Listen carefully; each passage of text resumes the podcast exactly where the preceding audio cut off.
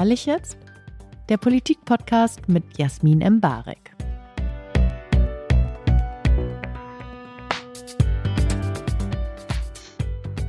Hören wir Politikern eigentlich richtig zu? Kann man sich als Spitzenpolitiker ehrlich erklären? Und wieso diskutieren Politiker und Journalisten eigentlich mehr über sich selbst als über Inhalte? Jeden zweiten Mittwoch dürfen Spitzenpolitiker sich oder ein Herzensthema erklären.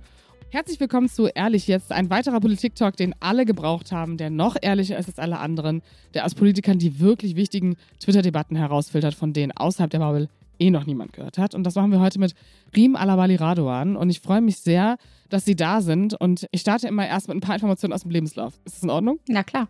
Riem Alabali Radoan wurde im Mai 1990 in Moskau geboren, lebt in Schwerin und ist MdB sowie Staatsministerin für Integration im Kabinett Scholz I. Sie ist Beauftragte der Bundesregierung für Migration, Flüchtlinge und Integration sowie Beauftragte der Bundesregierung für Antirassismus. Stimmt das alles? Habe ich was Wichtiges vergessen? Das stimmt so alles. Sehr gut. Wir machen das immer so hier in diesem Podcast, dass wir am Anfang so ein bisschen Fun haben, so ein paar Fun-Fragen, damit man auf einen unglaublich ehrlichen Grund kommt. Bevor ich das mache, frage ich Sie erstmal, wie es Ihnen gerade geht. Ich bin etwas müde. Wir wollen ja ehrlich miteinander reden heute. Ja. Und ähm, genau, ich bin äh, müde. Ja, genau. Also vielleicht die Folge kommt relativ zeitnah, nachdem wir sie aufnehmen, aber äh, die Sommerpause beginnt in dieser Woche und es ist ja durchaus auch für die Bundesregierung waren es ja interessante Wochen, die letzten. Und sie sind ja auch noch Mutter geworden und machen sehr, sehr viel gleichzeitig. Deswegen glaube ich, kann das jeder verstehen, der das gerade hört.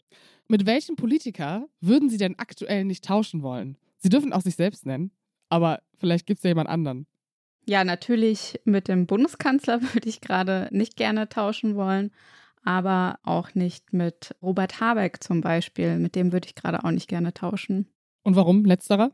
Ja, das ganze Gebäudeenergiegesetz und wie das gelaufen ist, die ganze Debatte darüber, das war wirklich ja sehr intensiv und ich kann mir vorstellen, dass das ziemlich nervenaufreibend war, auch für ihn. Ja, das Ganze jetzt auch zu erklären und in die richtige Bahn zu lenken, das erfordert auf jeden Fall viel Kraft und Energie und da habe ich großen Respekt vor. Brandt oder Schmidt? Willy Brandt. Weil? Weil mir die Einstellung zu ja, Krieg und Frieden, die passen auch gerade ganz gut zur jetzigen Zeit. Allerdings bin ich ehrlich gesagt eine ja, Sozialdemokratin, die eher gerne nach vorne guckt. Nicht so gerne zurück sozusagen, sondern ich bin eher damit beschäftigt zu schauen, ja, wie soll das Ganze weitergehen? Wie wollen wir weiter Politik machen? Und deshalb schaue ich mehr in die Zukunft als in die Vergangenheit der Sozialdemokratie. Das passt ganz gut, weil Sie haben ja auch ein hochaktuelles Thema mitgebracht, nämlich das Thema Migration und auch Migrationspolitik mit dem Blick auf Ostdeutschland. Zurzeit äh, liegt ja die AfD in einigen ostdeutschen Bundesländern über 30 Prozent, bundesweit bei über 20 und das inmitten äh, von Diskussionen und dem Zugzwang letztendlich Migration nicht neu zu denken, aber auf jeden Fall Lösungen für Probleme zu finden, die da sind und vielleicht auch nicht mehr so verschiebbar sind. Wieso haben Sie sich dafür entschieden, heute explizit die ostdeutsche Perspektive zu besprechen? Mir ist die ostdeutsche Perspektive besonders wichtig, weil ich in Ostdeutschland aufgewachsen bin. Ich bin in Schwerin aufgewachsen als Mensch mit Einwanderungsgeschichte und deshalb berührt mich gerade die Frage von Migration und Integration nicht nur beruflich, sondern auch ganz persönlich in Ostdeutschland und darüber würde ich gerne reden. Ich würde vielleicht so, bevor wir in die aktuelle Situation einsteigen, das ist ja eine sehr pauschale Frage, auf die anscheinend immer viele Menschen eine Antwort haben, aber haben Sie eine Erklärung dafür, warum der Osten rechter ist als der Rest des Landes? Also eine grobe Erklärung, die natürlich nicht alles abdeckt, aber so eine, so eine Antwort, vielleicht auch als ostdeutsche Person, woran das liegt. Also ich würde schon mal pauschal nicht sagen, dass Ostdeutschland rechter ist als die westdeutschen Bundesländer. Warum wir jetzt so einen Zuwachs sehen, gerade bei der AfD, vorher in Mecklenburg-Vorpommern übrigens auch bei der NPD, die hatten wir ja auch im Landtag, also kein allzu neues Phänomen. Warum das so ist, das ist natürlich höchst komplex, aber um es einmal in einem Satz zu sagen, es wurde ganz, ganz viel verschlafen, einfach ganz viel wurde in den ostdeutschen Bundesländern versäumt und ähm, das rächt sich jetzt. Ich muss ganz kurz als auch westdeutsche Person sagen, das ist jetzt nicht eine pauschale Meinung, die ich äh, so reintragen wollte, dass der Osten rechter ist, sondern ich glaube, äh, einfach gemessen gerade an aktuellen Zahlen, dass man das Gefühl hat, okay, in bestimmten ostdeutschen Bundesländern würde die AfD gerade vielleicht an der 30 kratzen, was in NRW oder im Saarland etwas entfernter wirkt. Ich glaube, im äh, genauen, wie rechts die demokratische Mitmenschen so sind, die man so um sich herum hat, da würde ich Ihnen sicherlich recht geben, äh, da kann man kein Pauschalurteil treffen. Sie haben gerade das Wort verschlafen äh, mit aufgegriffen. Das ist in der Tat in meiner nächsten Frage drin. Vielleicht auch mit Blick auf die Sozialdemokratie, die ja per se das Thema Rechts- und Rechtsextremismus bekämpfen, schon immer auf der Agenda hatte, das kann man nicht abstreiten. Und man jetzt auch in der Wählerwanderung während der Krise sieht und in den aktuellen Umfragen, dass da vielleicht auch ein paar sozialdemokratische Wähler bei sind, die das Gefühl haben, sie wollen jetzt gerade rechts wählen, weil sie die aktuelle politische Situation stört. Glauben Sie, dass das so ist? Und haben Sie eine Erklärung dafür, weshalb man sich dann vielleicht auch von den Sozialdemokraten abwendet? Also es gibt viele Umfragen und Statistiken, die zeigen, dass Wählerinnen, ähm, die eigentlich die SPD wählen und dann nicht mehr so überzeugt sind von der Sozialdemokratie, eher dann nicht mehr wählen gehen, anstatt die AfD zu wählen. Also es gibt natürlich auch eine Wanderung von SPD-Wählerinnen äh, zur AfD, das sind aber gar nicht so viele. Trotzdem beunruhigt mich auch, dass wir viele WählerInnen verlieren, indem sie einfach dann nicht mehr wählen gehen. Das ist ähm, natürlich genauso beunruhigend. Dafür gibt es natürlich viele, viele Gründe. Aber eins muss man sagen, gerade bei den ostdeutschen Bundesländern ist es ja schon so, dass ja die Sozialdemokratie vor allem jetzt bei der Bundestagswahl 2021 ja mit die besten Ergebnisse gehabt hat. Wir haben zwei Bundesländern, in, in denen die SPD alle Bundestagswahlkreise geholt hat, erstmalig Mecklenburg-Vorpommern und Brandenburg. In vielen Wahlkreisen sieht man, dass an erster Stelle die SPD kommt und danach die AfD. Ich habe spannenderweise selbst bei mir, also ich bin direkt gewählt und habe viele Regionen, wo dicht nach mir die AfD kommt. Also ich glaube, was da auffällt, ist, dass eigentlich die Union da wegfällt. Also die CDU ähm, fehlt da eher als die Sozialdemokratie aus meiner Sicht. Wenn Sie jetzt von Menschen sprechen, auch in Ihrem Wahlkreis, die entweder die SPD wählen, vielleicht sagen, okay, Sie können gerade nicht wählen, weil die aktuelle Politik Ihnen gerade nicht gefällt, mit Blick auf den den Umgang mit dem Angriffskrieg seitens der Bundesregierung oder der Inflation, also alles, was die Menschen gerade so beschäftigt, postpandemische Themen. Was erzählen die Menschen, was ihre Sorgen sind? Oder wo haben sie das Gefühl, haben sie gerade nicht die Aufgabe, sondern eher, da sprechen sie Leute als Politikerin vor Ort drauf an, dass das die Menschen gerade stört und vielleicht auch die Erklärung dafür gibt, weshalb Leute weniger wählen oder gar in Betracht ziehen, ihre politische Wut in eine Votierung für die AfD umzuwandeln? Also zusammenfassend kann ich sagen, geht es ganz oft in die Richtung, Berlin ist zu weit weg. Also ich bekomme ganz oft den Spruch, was macht ihr da in Berlin? Also dieses, die da oben sozusagen, die machen doch, was sie wollen, die sind nicht vor Ort, die wissen nicht, was die Bürgerinnen und Bürger wollen, was sie bewegt. Also dieses Gefühl entgegnet mir ganz, ganz oft. Ich bin auch gerade aktuell viel in meinem Wahlkreis unterwegs und dann sind es die unterschiedlichsten Themen, die gerade so alle Menschen bewegen. Also wenn es jetzt das Gebäudeenergiegesetz ist mit den Heizungen oder auch die Inflation, äh, Migration kommt natürlich auch dazu, die Frage von Unterbringung von Geflüchteten. Das sind ganz viele Themen, aber auch ganz klassische Themen, die, finde ich, in der Berichterstattung gerade untergehen, wie Rente, wie Pflegereform, wie Krankenhausreform. Also diese Themen sind für die Menschen vor Ort unglaublich wichtig und wir reden viel zu wenig darüber. Haben Sie das Gefühl, dass Sie Schwierigkeiten haben zu erklären? Also ich meine, die Bundesregierung hat ja oft einfach mit Krisenmanagement zu tun, weil sich alte Krisen addieren aus alten Regierungen, aber auch neue dazukommen, wo man sich vielleicht entweder in der Regierung selbst nicht einig ist oder es halt Prozesse sind, die man nicht in drei Tagen entscheiden kann. Was entgegnen Sie dem denn? Also was finden Sie selber vielleicht schwierig dann auch zu vermitteln, weil Sie sitzen ja in Berlin und Sie wissen ja, was die da oben machen. Also ich versuche immer wieder zu erklären, wie die aktuelle Lage ist. Also dass wir ganz viel nachholen müssen an Prozessen, an, an Gesetzgebungsverfahren, die in den letzten Jahren, mindestens den letzten 16 Jahren liegen geblieben sind. Ich meine, das vergessen viele.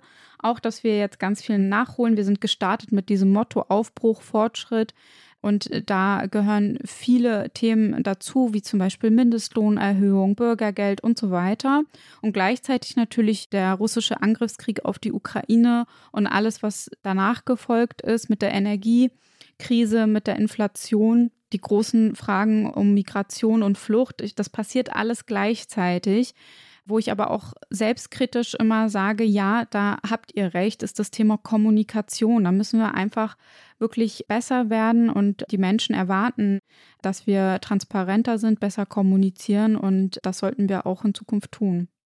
Ist das vielleicht ein Teil der Zeitenwende, der hätte schon früher funktionieren können und dementsprechend verschlafen wurde? Weil viele würden Scholz und Merkel wahrscheinlich vergleichen, äh, weil sie beide sehr zurückhaltend sind. Aber ich glaube, in der Deutlichkeit, Dinge manchmal doch anzusprechen, äh, hat Scholz gerade eine ganz andere Rolle. Was müsste denn vielleicht noch ein bisschen anders sein, dass man vielleicht Menschen abholt, zumindest, dass sie nicht in das undemokratische Spektrum abwandern?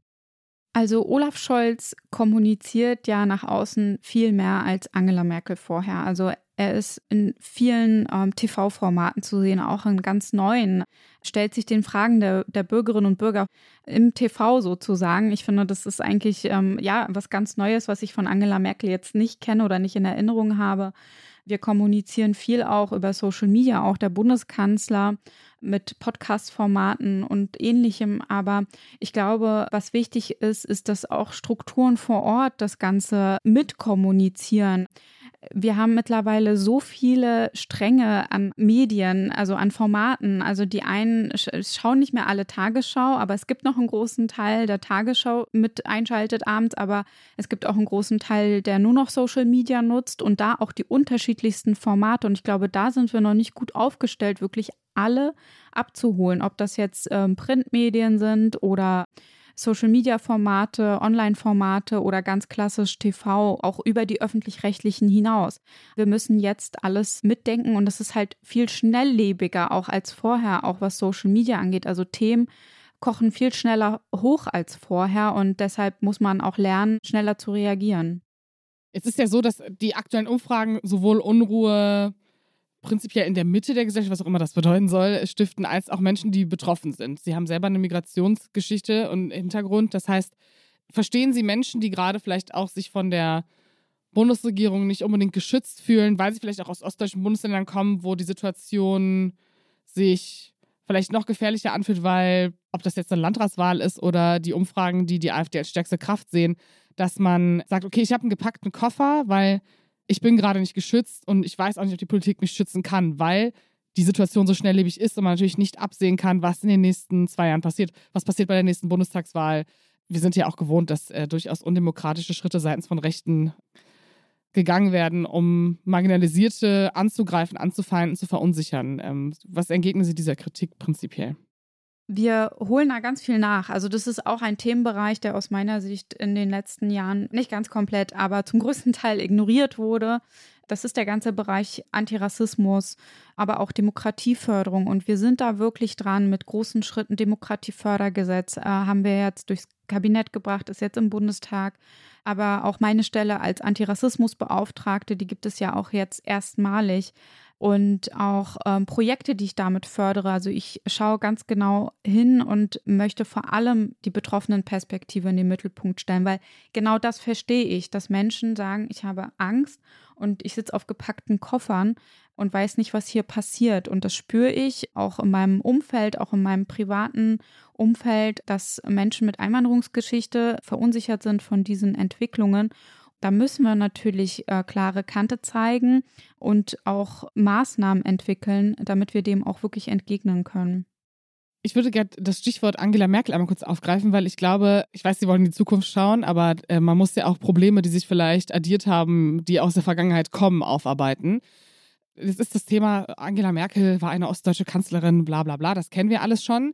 Aber wenn man jetzt darüber spricht, also Sie und Frau Geiwitz als Bauministerin ostdeutsche Repräsentation verstehen, wie das Thema dort aufgenommen wird. Macht das einen Unterschied? Also wir kennen ja sozusagen aus der Ära Merkel schon, okay, das hat da keinen Unterschied gemacht. Oder würden Sie sagen, Angela Merkel hat politisch etwas bewirkt, was das betrifft? Was das Thema Ostdeutschland betrifft, nein, nicht wahrnehmbar, muss ich mal als Mecklenburgerin sagen. Aber wir dürfen auch nicht Carsten Schneider vergessen, der auch als Ostbeauftragter und Staatsminister. Das stimmt, das ist mein Fehler gewesen, sorry. Alles gut. Genau, er ist ja auch mein Kollege im Kabinett und auch Clara Geiwitz. Wir haben noch mehr, auch Steffi Lemke, die Umweltministerin, ist auch aus Ostdeutschland der Bundeskanzler und die Außenministerin wohnen ja auch in Potsdam. Also wir haben schon. Aber das geht äh, ja eigentlich, das, die sind ja schon per se Westdeutsche, die zwei. Also, aber ja, kann man, ja, da geht es ja schon los. Wer ist eigentlich Ostdeutsch? Das ist ja bei mir schon so. Also ich glaube, viele lesen mich auch nicht wirklich als Ostdeutsch. Und der Carsten Schneider hatte auch jetzt eine Stat oder will eine Statistik machen für die äh, Bundesministerien, um zu ermitteln, wie viele Ostdeutsche in den Bundesministerien arbeiten. Und ich würde zum Beispiel gar nicht darunter fallen, weil ich nicht in Ostdeutschland geboren bin. Mhm. Also nur mal so, by the way. Aber Sie sind ja im Prinzip wir sind im Osten geboren. Also eigentlich ist es ja noch es ist ja. schon sehr, sehr tiefer Osten. Also, ja, aber das würde dann ja. tatsächlich nicht zählen. Aber ich glaube, nichtsdestotrotz bringe ich diese Perspektive mit ein und wir reden da sehr, sehr offen drüber. Und ich glaube, dass die Perspektive auf jeden Fall gut repräsentiert ist, auch jetzt in dem jetzigen Bundeskabinett. Das heißt, wenn wir jetzt politisch mal ein paar Maßnahmen formulieren, vielleicht aus Ihrer eigenen Arbeit, wo Sie sagen, okay, das müsste jetzt eigentlich passieren, damit wir damit wir nicht mehr nur ostdeutsche Dörfer haben, die es ja, die es ja definitiv gibt, in denen AfD, NPD, Dritter Weg, all die rechten Parteien, die so agieren oder Gruppierungen, es nicht schaffen, immer mehr Menschen für sich zu gewinnen. Also was ist denn dann genau Lokalarbeit und was ist vielleicht auch Teil Ihres Jobs, wenn es darum geht, dann bestimmte Menschen und gerade auch Menschen mit ostdeutscher Biografie, die selber marginalisiert sind, zu schützen? Also wir brauchen viel mehr zivilgesellschaftliche Strukturen vor Ort. Das fehlt einfach. Das hat natürlich auch was mit der Geschichte der ostdeutschen Bundesländern zu tun. Und ähm, das ist auch das, wenn wir mit westdeutschen Bundesländern vergleichen, was auch zum Beispiel in der Integrationsarbeit vor allem fehlt, sind oder sie sind da, aber noch zu wenige zivilgesellschaftliche Strukturen, die auch wirklich gut vernetzt sind, die gut ausgestattet sind. Und da gehe ich rein. Also ich achte da auch sehr bei der Fördermittelvergabe aus meinem Haushalt zum Beispiel drauf, dass da auch Projekte dabei sind, die in Ostdeutschland auch unterwegs sind, die die Strukturen dort fördern. Das mache ich vor allem auch mit der Antirassismusarbeit. Zum Beispiel baue ich jetzt Beratungsstrukturen auf für Betroffene. Also das alle wissen, ähm, wenn sie Rassismus erfahren, an wen sie sich wenden können. Und da gibt es wirklich vor allem im ländlichen Raum niemanden, an den man sich wenden kann. Und das möchte ich jetzt aufbauen. Das gibt es aber natürlich auch in westdeutschen Bundesländern, was den ländlichen Raum angeht. Strukturschwache Regionen, wie man ähm, so sagt. Also da gibt es auch viele Parallelen.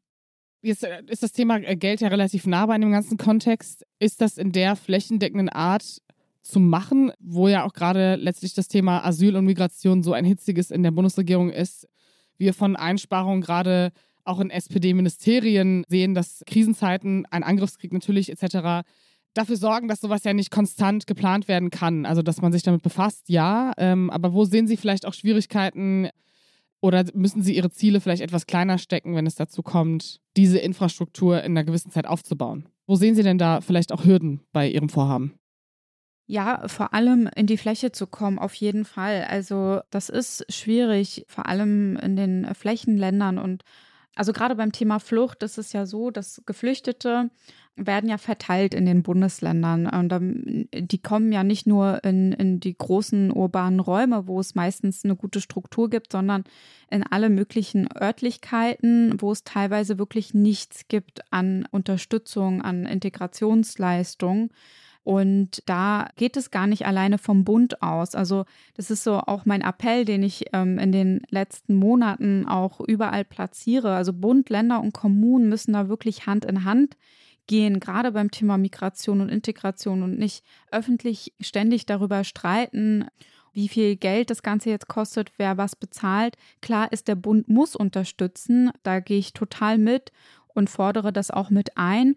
Aber das sind so Diskussionen, die sollten aus meiner Sicht nicht unbedingt jetzt in der Öffentlichkeit so ähm, stattfinden, weil es wirklich ja Wasser auf den Mühlen der Rechtspopulisten ist, weil es suggeriert, dass es nicht funktioniert. Und das ist in der Realität mhm. aber nicht so. Ja, es fehlt Geld, ja, es fehlt an Strukturen in gewissen Räumen, aber wir haben trotzdem viele, viele gute Maßnahmen, die auch funktionieren.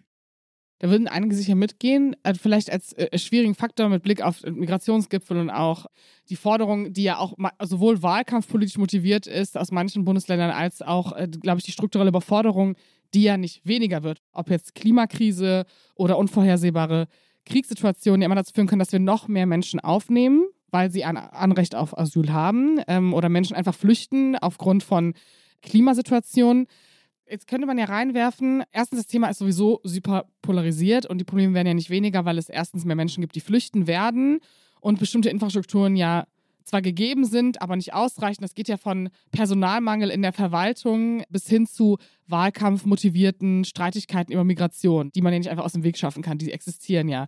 Haben Sie nicht das Gefühl, dass das tendenziell noch schwieriger wird, das umzusetzen in der Zukunft? Äh, das ist jetzt vielleicht Schwarzmalerei, aber mit Blick auf die Stimmung oder wenn wir schon darüber diskutieren, wo Flüchtlingsheime sein sollen, wer das bezahlt, wer zuständig ist, dass ihr Job nicht noch viel schlimmer wird, um es äh, ganz blöd zu sagen.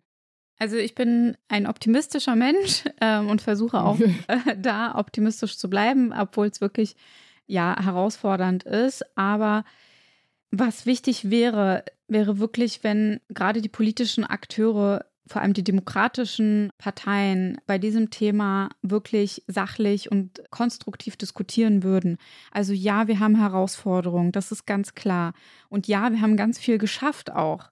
Und deshalb verstehe ich manchmal nicht, wie sehr das von bestimmten politischen Akteuren aufgebauscht wird, also aus dem demokratischen Raum. Warum das Rechtspopulisten tun, ist völlig klar, um Hetze zu verbreiten. Aber Gerade reden wir offen drüber. Die CDU hat ja jahrzehntelang vorher den Bereich Integration mit dem Bundesinnenministerium verantwortet, auch den Bereich Migration insgesamt. Und sie wissen ganz genau, wo bestimmte Hürden sind, wo bestimmte Grenzen sind und dass sie da be bewusst so reingehen und vor allem ja die jetzige Bundesregierung auffordern, bestimmte Dinge zu tun, wobei sie ganz genau wissen, dass es rechtlich sogar schwierig ist.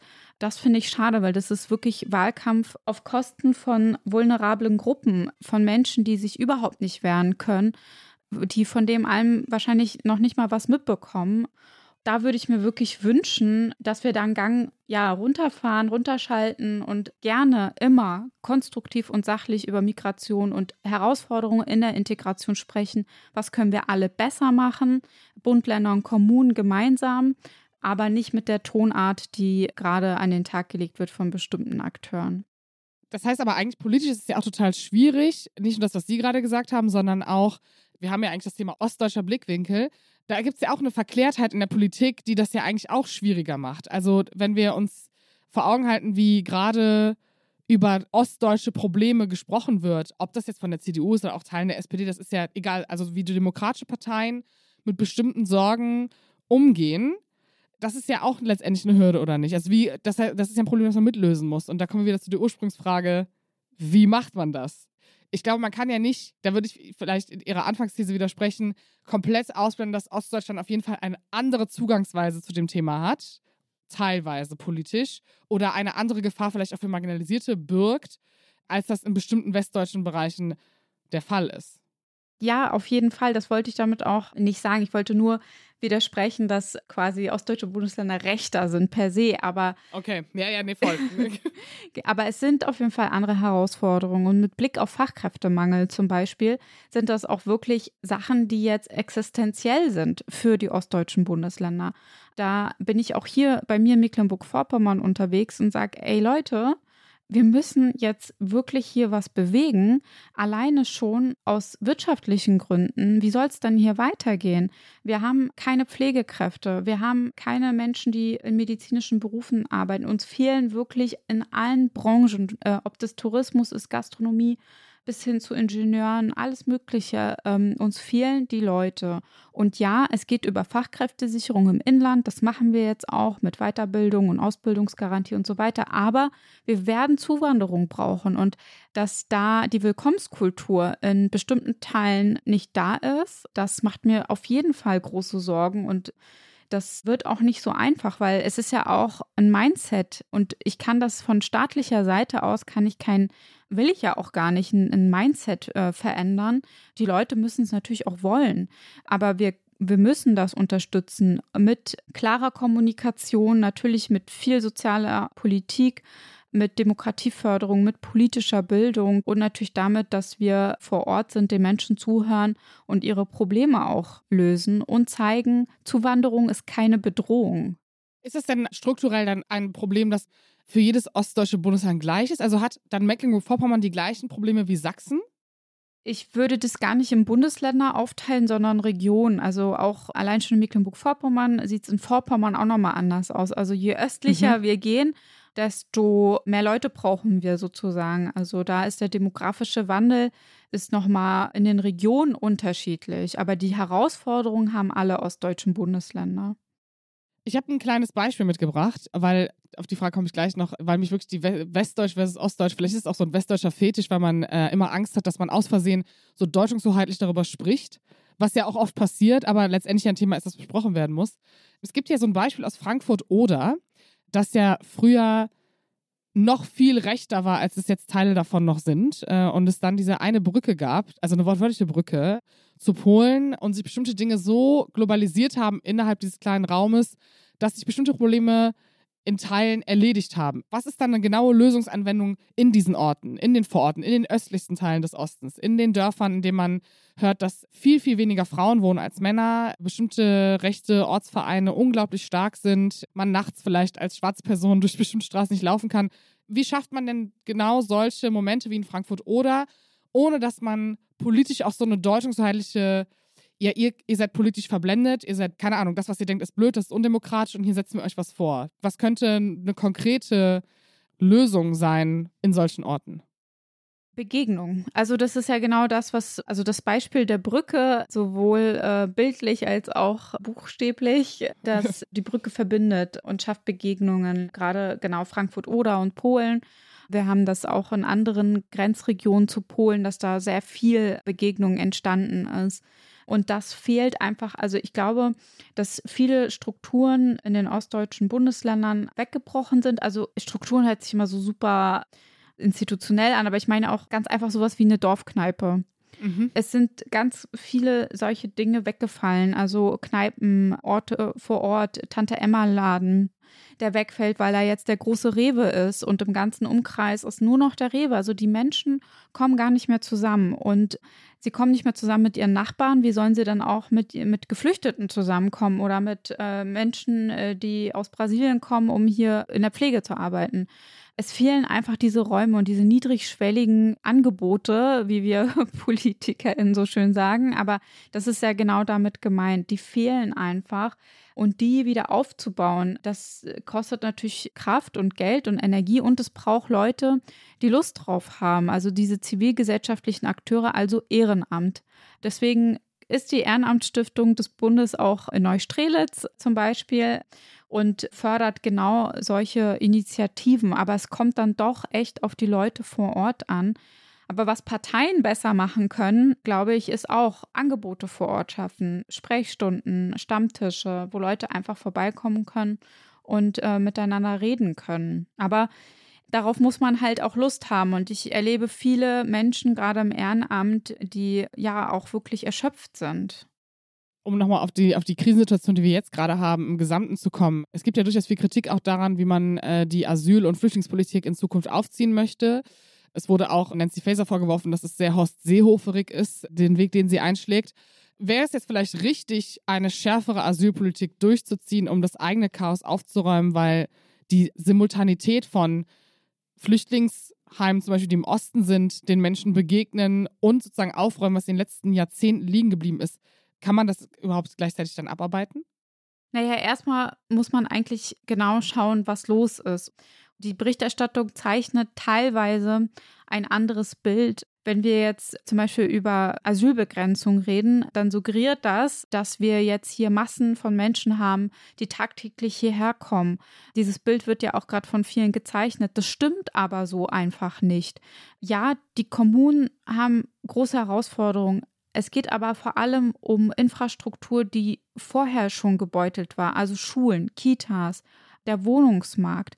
Und ich glaube, das ist so der Ansatz, den wir gehen müssen, ist genau diese Infrastruktur, die ja für alle da ist, nicht nur für Geflüchtete und auch nicht nur für Einheimische, sondern für alle, die vor Ort sind, dass wir da wirklich rangehen, Kitaplätze schaffen, die Situation an den Schulen verbessern und vor allem Wohnraum schaffen und bezahlbaren Wohnraum schaffen, dann würde das ja die allgemeine Stimmung, denke ich, schnell verbessern und auch zeigen, die Geflüchteten, die da sind, die wollen sich integrieren, die tun uns auch gut.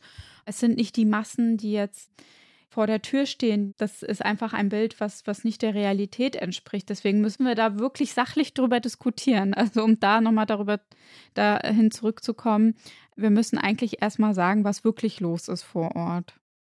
Sie sind Optimistin, das ist okay, das I take it. Aber ich glaube, realpolitisch in Krisen zu agieren, ist ja dann oft nochmal was, etwas anderes. Und diese Gesamtheit an Problembewältigung, also ob wir jetzt gerade auf die Krankenhausschließungsdiskussion schauen oder wie viel Geld vielleicht in Krisenzeiten wie jetzt die Ampel übrig hat für Bildung, Verwaltung, Infrastruktur, ist das machbar? Ist das vielleicht zu groß? Ist das zu optimistisch, das Bild?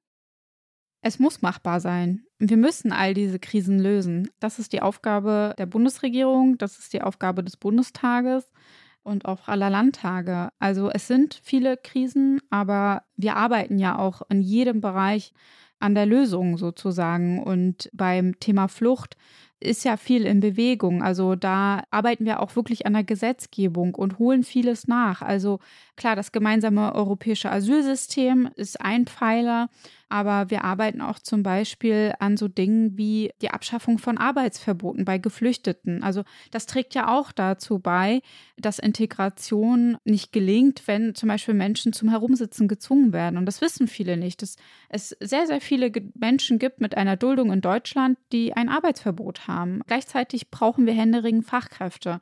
Das wollen wir jetzt zum Beispiel angehen. Und das sind so Dinge, die in den letzten Jahren liegen geblieben sind. Also wir machen wirklich große Fortschritte. Nur ich denke, dass es aufgrund der Gleichzeitigkeit der vielen großen Krisen ist es nicht so schnell sichtbar, was eigentlich gerade passiert und an wie vielen Lösungen wir eigentlich gerade aktuell auch arbeiten und auch große Fortschritte machen. Jetzt kommt die Kritik ja auch nicht nur von vielleicht der Opposition oder aus rechten Spektren oder aus dem Nichtwählerspektrum, sondern auch, was natürlich dann äh, in der Demokratie immer eine Aufgabe ist, natürlich regiert man nicht nur als Sozialdemokraten, sondern regiert ja auch mit Liberalen und den Grünen. Das heißt, die Kritik aus linken Kreisen an dem Umgang, der vielleicht bevorsteht mit Asyl, ist diesen Menschen menschenrechtsfern. Also wie begegnen sie dem? Also wenn wir darüber sprechen, dass wir auf EU-Partner uns verlassen müssen, die mit uns eine Regelung finden, wie wir Aufnahmeverfahren aufbauen, Gibt es Zäune oder nicht? Wer nimmt wie viele auf? Was definieren wir als berechtigtes Asyl und was nicht? Und wieso arbeitet man vielleicht auch nicht eigentlich, also das große Feld von kolonialer Schuld dürfen nicht eigentlich alle kommen, weil wir haben bestimmte Wirtschaften ausgebeutet bis hin zu, wir können die Menschen dort am Zaun nicht stehen lassen. Vielleicht auch die Kritik, die es bei den Jusos gibt oder bei sehr linken Mitgliedern der SPD, Finden Sie das da, weil es auch sehr emotionalisiert ist, selber schwierig, dieser Kritik vielleicht zu widersprechen oder die zu integrieren in die eigene Arbeit? Wenn es jetzt zum Beispiel um das gemeinsame europäische Asylsystem geht, geht es mir ja auch als Flüchtlingsbeauftragte auch so, dass, dass ich das Ganze schwierig finde, also vor allem die Situation in der EU.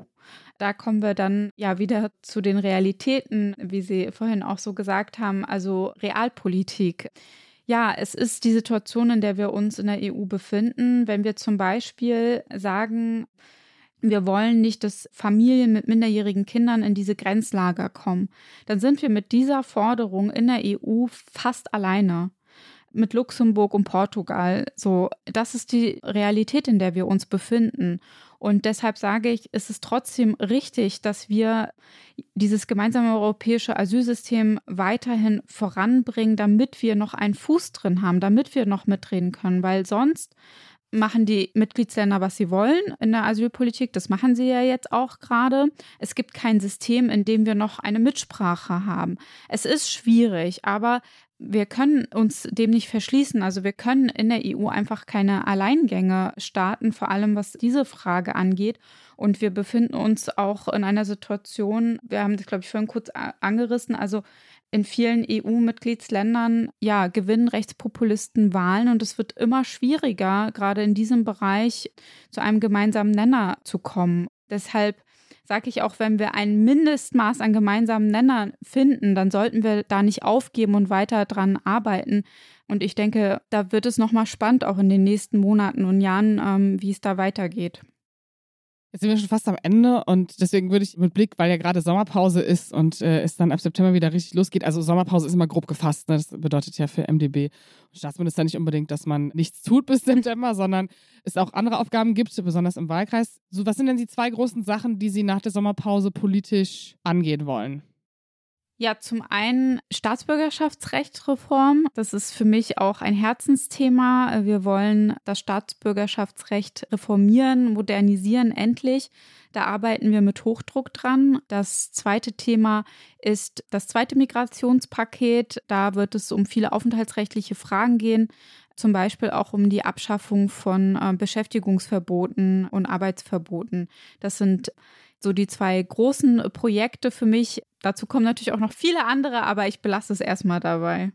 Okay, das nehmen wir mit und vielleicht äh, hören wir uns äh, in einem Jahr oder so nochmal wieder und besprechen, wie das Jahr dann gelaufen ist. Äh, in diesem Podcast muss am Ende für den Fun-Faktor, weil das Thema jetzt so ernst war, jeder immer etwas erzählen, was er noch nie irgendwo erzählt hat. Als Beispiel, Ihr Parteichef Lars Klingbeil hat erzählt, dass er im Flugzeug zum Einschlafen Philipp Porzell hört. Sie dürfen jetzt aber nicht sowas sagen wie, keine Ahnung, dass Sie mal Haftbefehl oder so gehört haben, weil das ist nicht surprising. Das muss schon irgendwas sein, was irgendwie. Aber Sie dürfen entscheiden. Ich will Ihnen gar nicht so viel Meinung vorlegen. Okay, wenn wir beim Thema Musik sind, dann höre ich gerne den Soundtrack von Game of Thrones. Wie so ein. Zum Einschlafen. Aber oder normal? In vielen Situationen. Und das gibt mir äh, viel Energie und Kraft. Okay, das kann man in sehr viele Richtungen deuten, weil der Game of Thrones Soundtrack für die Menschen, die den äh, vielleicht nicht komplett kennen, äh, der geht in viele Richtungen emotional, passt in viele Situationen. Da muss ich ehrlich sagen, finde ich einen Ticken cooler als Philipp Poisel. Vielleicht sollte man das Lars Klingmann mal schicken. nee, vielen Dank äh, für Ihre Zeit und danke fürs Zuhören, äh, liebe Zuhörer. Das war ehrlich jetzt. Und falls Sie noch nicht genug haben von Politik, können Sie in das Politikteil reinhören, äh, der aktuelles politisches Geschehen einordnet mit Iliana Grabitz, Tina Hildebrandt, Peter Dausen und Heinrich Wefing. Und ich sage Tschüss und hoffentlich ein bisschen Auszeit innerhalb dieser Sommerpause. Riem Alabali Radovan. Du darfst Tschüss sagen. Achso, Tschüss. Ciao.